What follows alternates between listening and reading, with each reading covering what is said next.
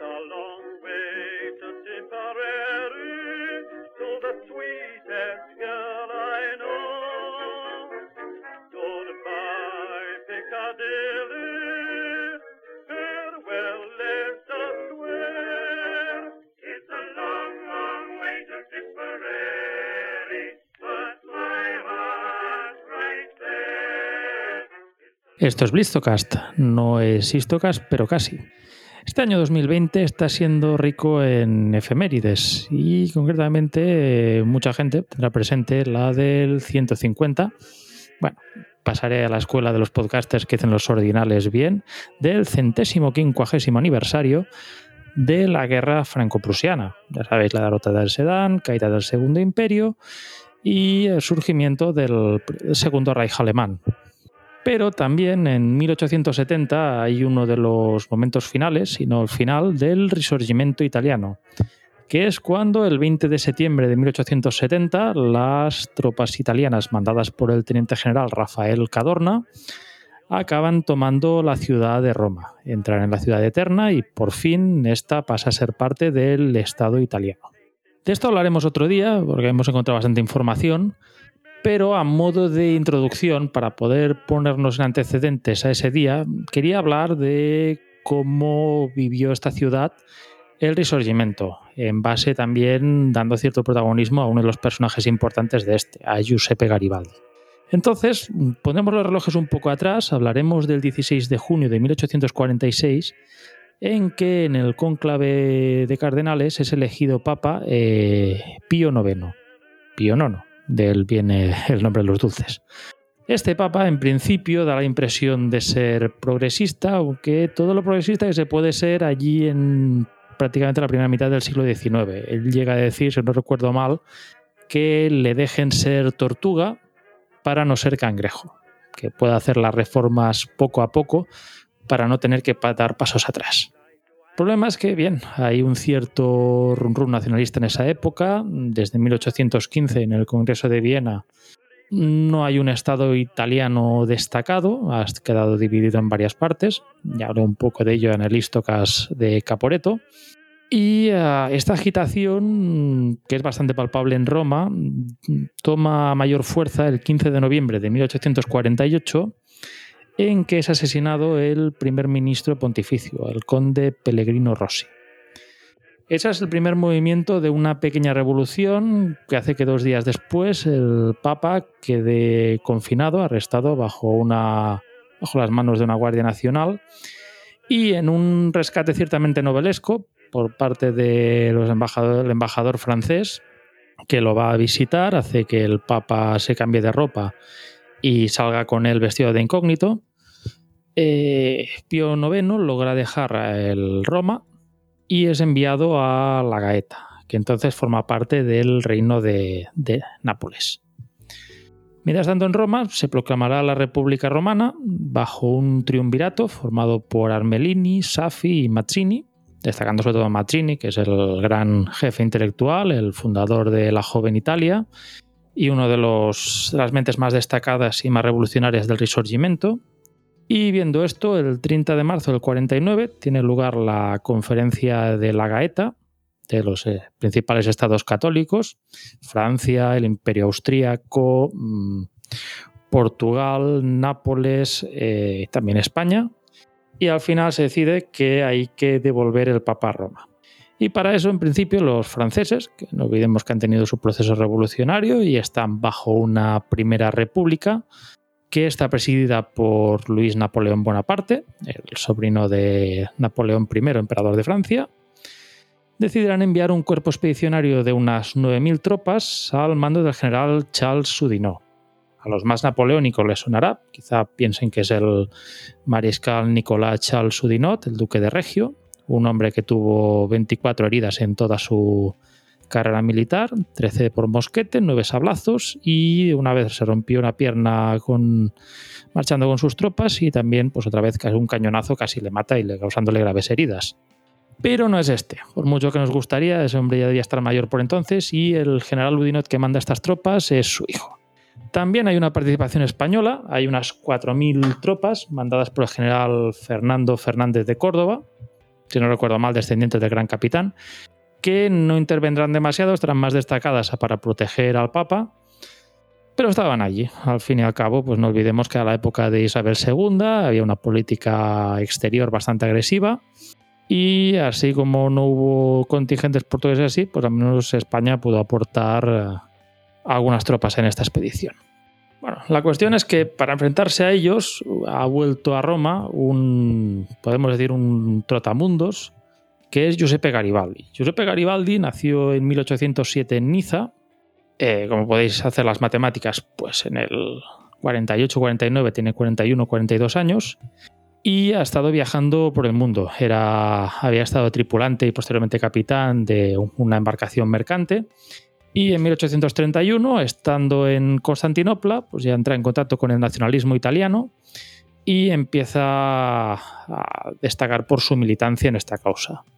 En su momento intenta participar en una revolución en el Piemonte, intentando movilizar elementos de la Marina que están allí, pero esa revolución acaba fracasando y tendrá que exiliarse con una sentencia de muerte pesando sobre su cabeza.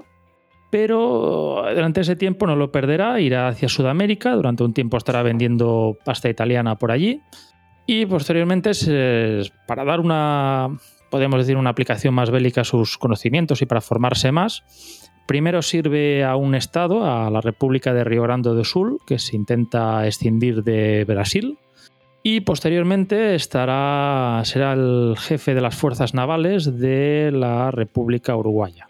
De hecho, si vais a Montevideo, al puerto de Montevideo, hay una estatua de Giuseppe Garibaldi como jefe naval de las fuerzas de la República Uruguaya. Lo es que, bueno, ya en el 48 ve que hay cierto. están sucediendo cosas en Italia, se vuelve para allá en principio estará como general en el gobierno provisional de Lombardía, en ese gobierno que sale después de las cinco jornadas revolucionarias de Milán, cuando el ejército, la guarnición austríaca, perdón, de, que está comandada por el general Radetzky, es expulsada de la ciudad. Y posteriormente, cuando vaya perdiendo importancia allí, se unirá como general a la República Romana. De hecho, el 4 de marzo del 49, mm, Garibaldi monta, empieza a dar los primeros pasos, ya tiene algunas tropas allí. Eh, empieza a montar una primera expedición para intentar llevar la revolución a Nápoles, para así generar suficiente ruido y que pueda dispersarse este cuerpo expedicionario.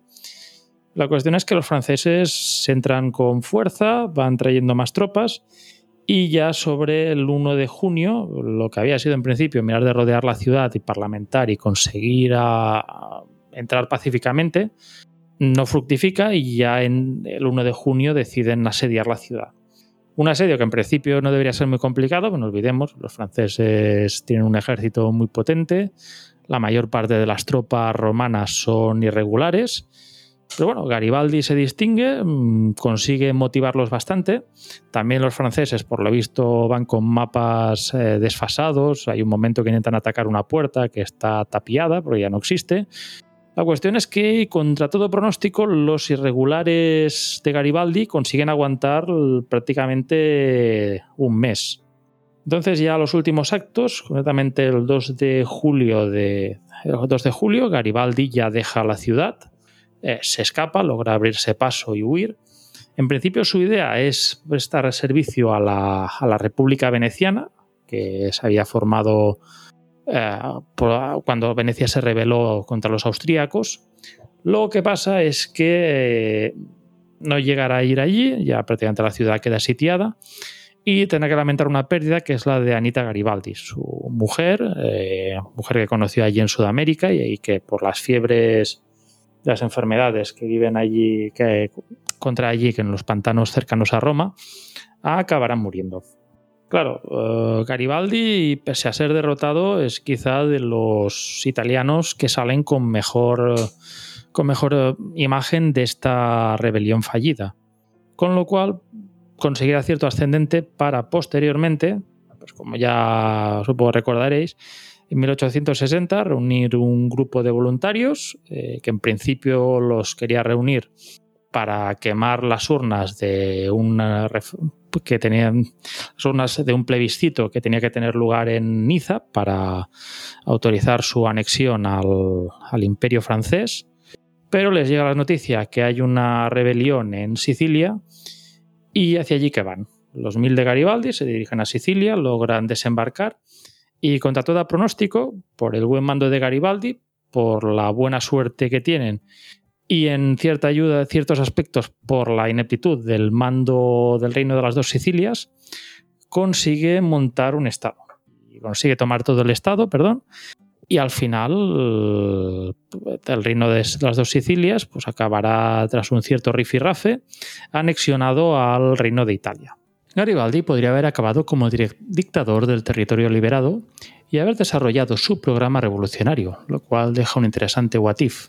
Pero el 7 de noviembre de 1860 Garibaldi entra a Nápoles junto al rey Víctor Manuel del Piemonte. Pero aún quedan cosas por hacer. Aunque algunas regiones de los estados pontificios habían sido anexionadas al reino del Piemonte en 1860, quedándole solo el Lacio, Conde de Cavour, el primer ministro piamontés, dijo que la unificación de Italia sería incompleta hasta que Roma no fuese la capital del nuevo Estado italiano, Así que Garibaldi reunió a unos 1.500 voluntarios en Palermo y, al grito de Roma o muerte, Roma o muerte, se dirigió hacia la capital pontificia. Pero los franceses, que ya tenían una guarnición allí, presionaron a los piamonteses para que le detuvieran, y la fuerza de Garibaldi, embarcada en algunos barcos requisados, fue seguida por la Marina Real. Esta desembarcó en Calabria, pero el 29 de agosto de 1862 se encontró en Aspromonte a unos 3.500 regulares del ejército real italiano al mando del coronel Pallavicini. Ambas fuerzas estuvieron frente a frente. En principio no hubo violencia, pero unos disparos tirados por unos soldados a cargo de Menotti Garibaldi, el hijo mayor de Giuseppe, hicieron que los regulares abrieran fuego, hiriendo, entre otros, al mismísimo general. Dos balas le impactaron en la cadera y en el tobillo. Una de estas ahora se puede ver en el Museo del Risorgimento, situado en el Vitoriale de Roma. El general fue arrestado y, tras ser operado, se le puso bajo arresto domiciliario en la isla de Caprera, cerca de Cerdeña, aunque más tarde sería amnistiado. Posteriormente, en 1864, Francia y el Reino de Italia firman los llamados Acuerdos de Septiembre. Los franceses se comprometen a retirar la guarnición que protege Roma a cambio del compromiso piamontés de no atacarla. Pero, como muchos acuerdos, se intentó burlar por ambas partes desde un buen principio. Los franceses retiraron sus tropas, pero reforzaron al ejército pontificio mandado por el general Hermann Kanzler, un alemán que venía del Gran Ducado de Baden, con la Legión de Antibes, formada por soldados y oficiales franceses pagados por Francia. O sea, que teníamos a efectos prácticos un ejército francés, pero con uniforme pontificio. Por otro lado, los italianos tenían claro que no podían atacar, pero ¿y si tenía lugar una revolución desde dentro? Entonces podían entrar para proteger la ciudad y plantear un plebiscito para su integración al Reino de Italia. Así que se empieza a intentar formar células revolucionarias en Roma. Pero el experto en insurrecciones es Garibaldi, que está confinado en Cabrera, habiendo solo salido de ella en 1866 para luchar contra los austríacos en el, en el Trentino. Pero este, el 14 de octubre de 1867, con 60 años y las heridas que hemos explicado antes de Aspromonte, se tinta la barba de negro y coge una pequeña embarcación, esta burla las tres naves de la Marina Real que deben vigilarlo y llega hasta la bota italiana. Allí es arrestado un tiempo, pero la empresa hacia Roma coge fuerza y acaba siendo liberado. Al cabo de un tiempo reunirá a sus tropas bajo una proclama que dice: Nuestro objetivo es redimir Italia o morir. La revuelta en Roma, que tenía que suceder la noche del 21 al 22 de octubre, se reduce unos cuantos actos de lo que podríamos llamar mm, vandalismo, se lanzan algunas granadas, y el golpe fuerte debería haber sido un atentado contra el cuartel de los tuabos pontificios, de los que hablamos en el Estioca 74, entre otros, la fuerza de élite del Papa. Habrá 24 muertos, la mayoría de los cuales son zuavos de la banda de música. Algunos de los autores y principales instigadores de la insurrección serán capturados y posteriormente guillotinados, siendo las últimas víctimas de la pena capital en los estados papales. Hay algunos incidentes y tiroteos también, como es en el que moriría Enrico Cairoli. Mientras tanto, Garibaldi sale de Florencia y con 8.000 hombres marcha hacia Roma. Su primer objetivo es Monterrotondo, ciudad que toman en un costoso asalto de 27 horas el día 25. Sufre unos 200 muertos y 148 heridos, que atestiguan la resistencia papal. Mientras tanto, en Francia, ven la acción de Garibaldi como una violación de los acuerdos de septiembre, y se moviliza una fuerza para ayudar a los pontificios formada por dos divisiones al mando del general de Fallí. Mientras tanto, los 15.000 soldados del ejército papal permanecen en Roma. El apoyo desde Italia también escasea, lo que hace que Garibaldi se plantee la retirada. Muchos voluntarios empiezan a desertar, pues la idea inicial era liberar Roma, no retirarse. También ha habido algunos que se habían unido inicialmente porque esperaban que la expedición a Roma terminara en, una nueva república romana. Y evidentemente el brindar la ciudad santa, la ciudad eterna al rey de Italia, mm, no iba con ellos. Los garibaldinos se dirigirán a Tivoli, donde cuentan con apoyo popular. Esperan que en algún momento puedan ser interceptados por las tropas de Cáncer, pero no por las de Defalli. El choque tendrá lugar el 3 de noviembre en Mentana. Inicialmente las tropas pontificias cargan a la bayoneta contra los garibaldinos, que encajan el golpe y, aunque su flanco izquierdo flaquea durante unos momentos, posteriormente contraatacarán. Pero su impulso es detenido por los refuerzos franceses, dos destacamentos que aparecen en el flanco izquierdo garibaldino, que emplean una nueva arma, el fusil de retrocarga Chassepot, del que hablamos en el Histocas 81 sobre la guerra franco-prusiana. Los franceses abren fuego desde una distancia superior al alcance del armamento italiano, que no puede responder ni con su artillería, que consistía simplemente en dos piezas tomadas en Monterrotondo, que se habían quedado sin munición, ni con el resto de mosquetería y fusiles que llevaban ellos, los voluntarios. Los italianos huyen en desbandada, cubiertos por Garibaldi, que con 200 valientes mantiene la posición gritando: Venid a morir conmigo. ¿Acaso tenéis miedo de morir junto a mí? A las 5 de la tarde todo habrá acabado, y el día 4 los garibaldinos se rendirán, pero no los pontificios, sino los franceses. El general francés de Fallí será famoso cuando en su informe describa que les chassepot ont fait des merveilles. Los chassepot han hecho maravillas. Si entramos en la factura del carnicero, los voluntarios italianos sufrieron unos 150 muertos y 240 heridos, junto a 1.600 prisioneros. Los pontificios, por su parte, sufrieron unos 49 muertos y 103 heridos, mientras que los franceses tan solo lamentan 4 muertos. Garibaldi huirá a Italia y, cuando iba a volver a Cabrera, es arrestado y llevado prisionero a la Spezia, para luego embarcarse a la isla donde quedó en arresto domiciliario. La campaña termina en 12 días, con una dura derrota de los voluntarios italianos. Poco podrían haber hecho los garibaldinos, con sus tropas, sin una insurrección. Tampoco se les unió mucha gente mientras marchaban a Roma con su núcleo de voluntarios. De esta triste forma terminó la participación de Garibaldi en el Resurgimiento, aunque este aún guerrearía una vez más en 1870, pero esta vez sirviendo a la República Francesa contra los prusianos, consiguiendo la victoria de Dijon y una de las, si no recuerdo mal, la única bandera que los franceses logran capturar a los prusianos. Francia no contará en esa, en esa guerra con el apoyo del gobierno italiano, pues el cínico comentario de Fallí sobre los chassepot, que matando italianos como si fueran guerreros de otros territorios coloniales, los ofende y rompe la inicial amistad que hay hacia ellos. En fin, Espero que os haya parecido interesante esta historia. Cada uno de los apartados podría profundizarse más y posiblemente lo haga más adelante, si nuestros compromisos lo permiten. Y quería terminar recomendando un par de libros que me han ayudado bastante para esta, este rápido blitz. El primero eh, se titula 1849, Soldados españoles en Italia, y su autor es Joaquín Mañés Postigo. Joaquín Mañés, perdón.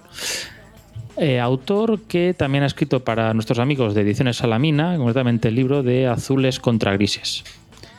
Es una interesante visión de la República Romana y también de la intervención española que tuvo lugar allí, que desde luego me parece que es muy poco conocida. Y que al menos a mí me ha dejado claro que 1849 no solo fue un año en que se movió Radetzky, sino que pasaron muchas más cosas en Italia. El otro libro, que es en el que me he basado más para la parte de Mentana, se titula Mentana 1867, La disfata di Garibaldi, por Pierluigi Romeo di Coloredo Mels. como dice el propio libro, ya nos da todas las pistas, un análisis de esta batalla bastante polémico, sobre todo por la parte de, los Chasepo. En fin, tiene pinta de que esta temporada, al menos los temas por mi parte, se van a mover bastante en Italia y espero que os parezca interesante y podamos aprender todos unas cuantas cosas. En fin, un abrazo y hasta la próxima. Adeu.